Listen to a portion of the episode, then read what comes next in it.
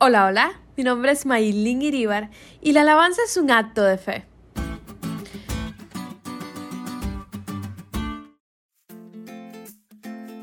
Cuenta que el señor Spafford tenía algo más de 40 años cuando perdió a su único hijo varón. Más tarde, una fuerte cantidad de dinero que había invertido se evaporó quedando económicamente mal parado. Meses después, el gran incendio de Chicago en 1871 llegó también a afectarle en gran manera en sus bienes materiales. Tal fue el estado de él y su familia que decidieron pasados dos años hacer un viaje a Europa. Cuando llegó el día, algo retuvo al señor Spafford en Chicago, pero él no quiso que su familia se viera afectada por este problema de última hora. Así que llegando el día, envió a su esposo y cuatro hijas a emprender el viaje. Algunos días después, el navío en el que iban su esposa y sus hijas chocó contra un barco inglés, hundiéndose bajo las frías aguas del océano en tan solo 12 minutos.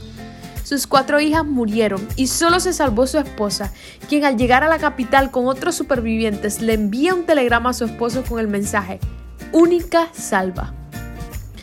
¿Qué hacer cuando nuestra vida parece ir de mal en peor?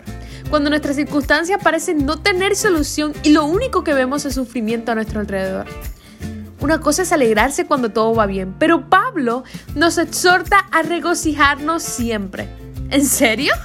Si tomamos literalmente lo que escribe Pablo, hay dos implicaciones para nosotros. En primer lugar, para regocijarnos siempre debemos regocijarnos incluso cuando no haya motivos para hacerlo.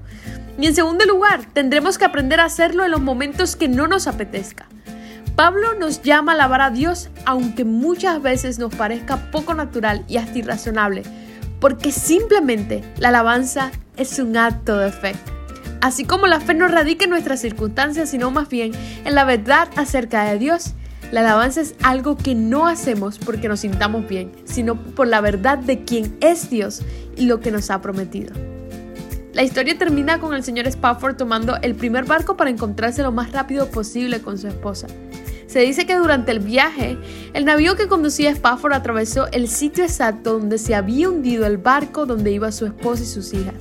El capitán le indicó al señor dónde se hallaba el infortunado buque y el lugar donde sus hijas habían perecido.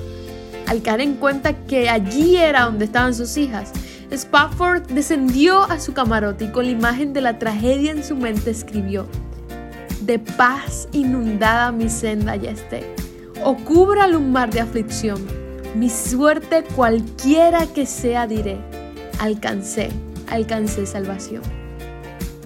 Independientemente de lo que estés pasando, amigo, eleva hoy tu alma a Dios y dile, te alabo Señor, por lo que has hecho en mí, porque eres santo y digno de toda alabanza. Aun cuando no entiendo lo que estás haciendo, confío en tu infinito amor y en tu fidelidad.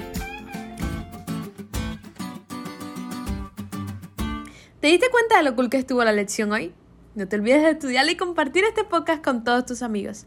Es todo por hoy, pero mañana tendremos otra oportunidad de estudiar juntos.